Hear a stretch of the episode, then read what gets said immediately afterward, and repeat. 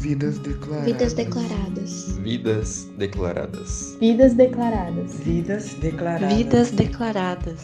Vidas declaradas. Eu sou Kiomi Amada. É um prazer estar aqui com vocês. É, eu nasci no interior do estado de São Paulo, na zona rural de uma cidade chamada Bebedouro, isso em 1944. Portanto, daqui a dois meses, eu completo 76 anos. Eu tenho de lembrança da infância que eu passei em Bebedouro foi o de uma cidade bem pequena. A gente não tinha carro, a minha família não tinha carro. Então, todo, tudo que você precisava fazer, você fazia a pé.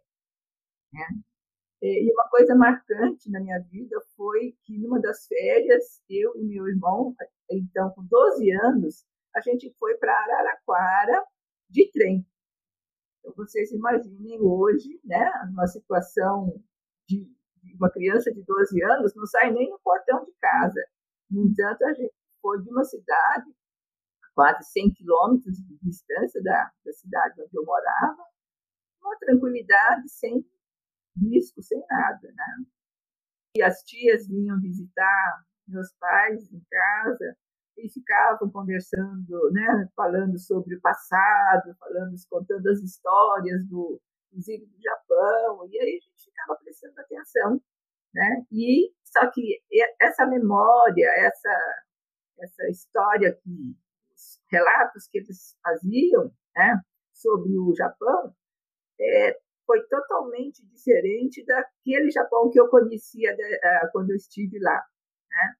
Então, também, é claro, né? Eles tinham a lembrança do Japão da década de 30, e eu fui em 2010, quer dizer, quantos anos se passaram?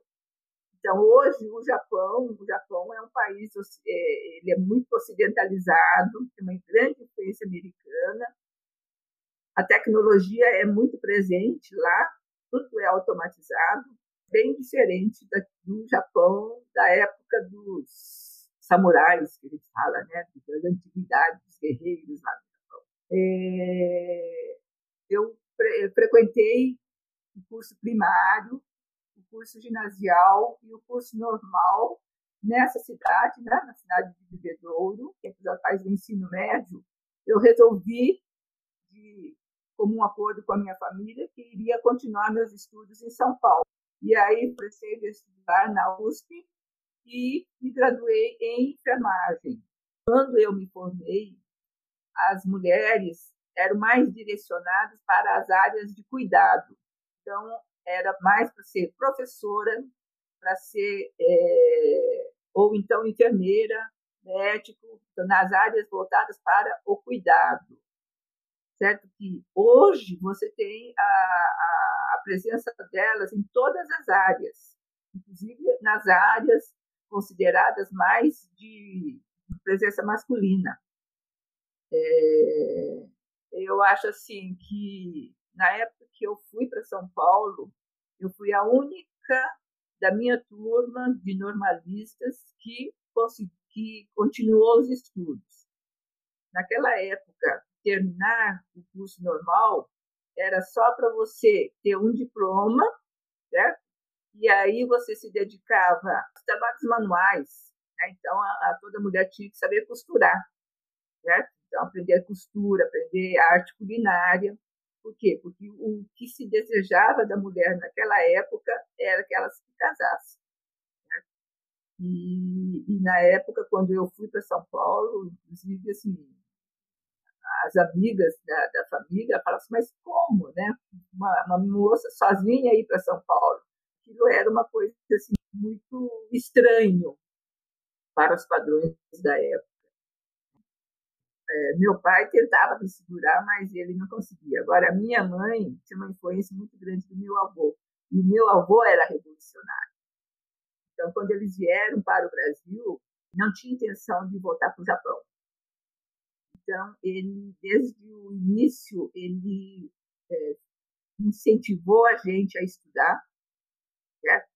e a se prender à cultura brasileira e não à cultura japonesa.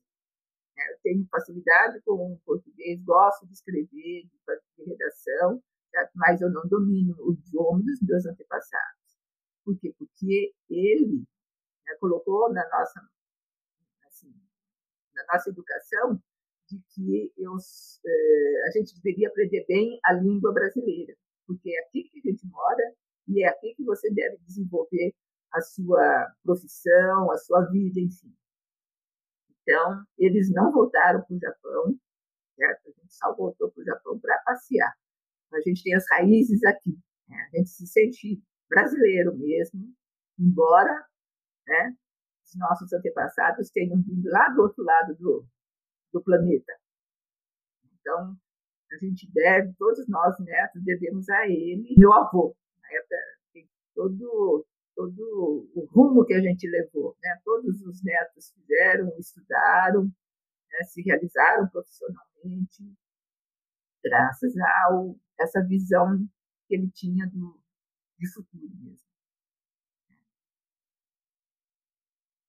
Então, acho assim que ou eu ficava, ou eu voltava para o interior, que aí o que, eu ia ser? Eu não tinha perspectiva, porque aula de primário eu não queria dar. Né? Então, eu tinha que ficar em São Paulo, de um jeito ou de outro. Então, foi com cara e coragem mesmo.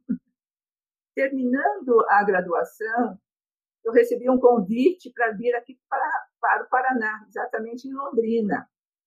E aí, meio a contra-vontade, eles queriam que eu ficasse em São Paulo, eu vim para Londrina para aqui ficar dois anos e depois voltar de novo para São Paulo.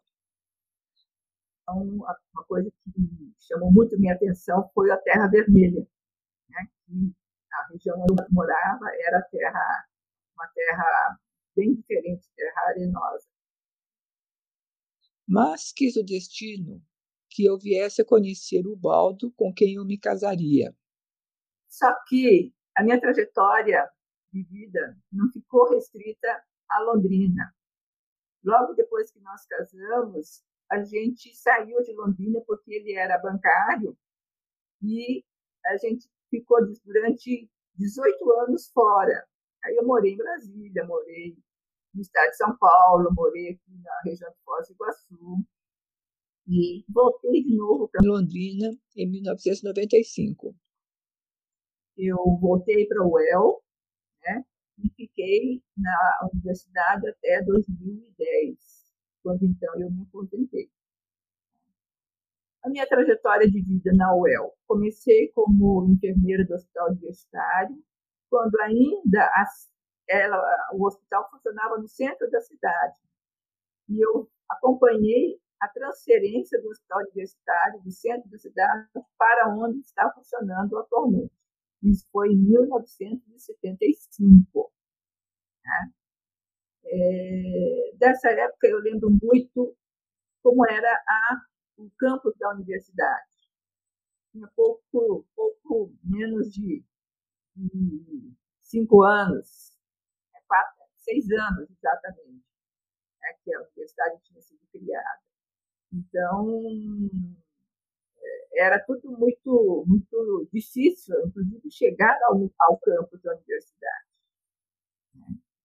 E hoje você vê uma universidade totalmente é, bem posicionada junto às outras universidades. E eu tenho muito orgulho de ter sido, de ter participado praticamente da construção né, dessa universidade. Eu, ao me aposentar em 2010, eu passei a participar de um grupo de dança, um grupo de dança japonesa, o Pomodori. A gente se reúne semanalmente para os treinos e o grupo sempre viaja, né? não só no interior do Paraná, como no estado de São Paulo e outros estados para as apresentações. E essa participação no grupo de Pomodoro me fez resgatar a minha identidade. Né? Então, eh, eu fui para o Japão, fui há 10 anos, em 2009, fui para o Japão. Foi muito importante eu ter voltado lá, porque, na verdade, é a terra dos meus antepassados. Né? Uma coisa que ficou gravada na minha mente. É, eu vi túmulos, né? E aí eu falei assim, nossa, um pouquinho do meu DNA está aqui. Né? Justamente porque os meus antepassados vieram de Tóquio, onde eu passei, e vieram de Osaka também, onde eu passei. Né? Então foi assim muito muito importante ter resgatado esse meu lado oriental. E nesse grupo de dança, o que a gente procurou desenvolver foi a, a questão da tecnologia no sentido de tirar, fotografar e filmar os nossos eventos e as nossas participações. E aí, em 2014, quando surgiu a chamada para é, interessados em participar do, da oficina de TV para a terceira idade, nós nos candidatamos, né? E foi aí que eu entrei no projeto, né, coordenado pelo professor Regis. E desde 2014 a gente tem atuado na primeira etapa na produção de vídeos, inclusive nós temos os nossos mini docs, né, os mini documentários biográficos, né? E atualmente já numa segunda etapa do, do projeto a gente está com um programa de, de rádio, né, programa mensal de, na rádio El FM, o que motivou a nossa vida para o projeto foi justamente aperfeiçoar a parte da, da, dessas tecnologias, né, de relacionadas à produção de vídeos, à produção de. A gente não pensava em programa de rádio, a gente pensava bem a questão de produção de vídeos. Por quê? Porque na, no nosso grupo de dança, nós somos em três pessoas, e eu sou uma delas, que é responsável pela manutenção do site. Então, nós temos um site né, do, do nosso grupo, onde a gente coloca fotos, coloca os vídeos das nossas apresentações, né, apresenta os nossos encontros festivos, enfim. É uma página para não só as pessoas do, que integram o nosso grupo, mas para a sociedade, para a comunidade conhecer o nosso trabalho. Né? E aí, com a entrada no projeto, isso veio, a gente conseguiu aperfeiçoar. Né? E hoje, nesse, nesse tempo de pandemia, a gente já levou para o nosso grupo a questão das lives. Né? Assim, gente, agora nós não podemos nos reunir mais presencialmente, então vamos nos reunir através das lives. E a gente, com a ajuda da, das outras pessoas né, que fazem parte do, na, da nossa equipe, a gente conseguiu capacitar 60 pessoas do grupo, a maioria da terceira idade, para que acessassem as lives, né? Então, entrassem nas lives, falassem, né? Inclusive, estão agora interagindo com outros grupos de outras, outros estados, né? Dançando gomodori junto, né? Porque eles sincronizam ou dão espaço para o grupo se apresentar. Então, a gente está assim, eu acho que nosso, nosso grupo está apesar de ser um grupo da terceira idade, nós estamos bem antenados com a tecnologia. Tá? No começo com um pouquinho de medo, é claro, né? Mas, assim, a maioria está conseguindo se adequar, se adaptar a essa nova realidade. Para finalizar, 55 anos se passaram desde que eu saí de Bebedouro para estudar em São Paulo. A caminhada foi difícil em alguns momentos, mas também trouxe muita alegria. Aquilo que foi, que era possível, eu acho que a gente conseguiu. Certo? Então, o sonho de ser mãe foi possível, de ter uma atividade profissional, eu tive uma atividade profissional, né? fui reconhecida profissionalmente, né? a gente tem uma, uma relação estável também, enquanto casal. Nós vamos agora, em janeiro, completar bodas de ouro, casamento. 50 anos de casado. Eu sou mãe de quatro filhos, né? Mas, assim, só tenho uma filha que é casada, uma neta, mas quem mima mais em casa é, não é a avó, é o avô. Tenho amigos, tenho uma família unida, graças a Deus. Então, acho que mais do que isso, é, é, são pequeninas coisas. E eu acho que o mais importante de tudo, tudo isso são os valores. Certo? Eu acho assim, que a gente tem que se constituir numa família do bem. Né? Então, hoje, graças a Deus, eu tenho uma família que eu posso dizer que, sim, que é do bem. E isso que é o mais importante. Hoje, sinto-me uma pessoa bastante realizada. Era isso o que eu tinha para falar. Muito obrigada pela sua atenção e tchau.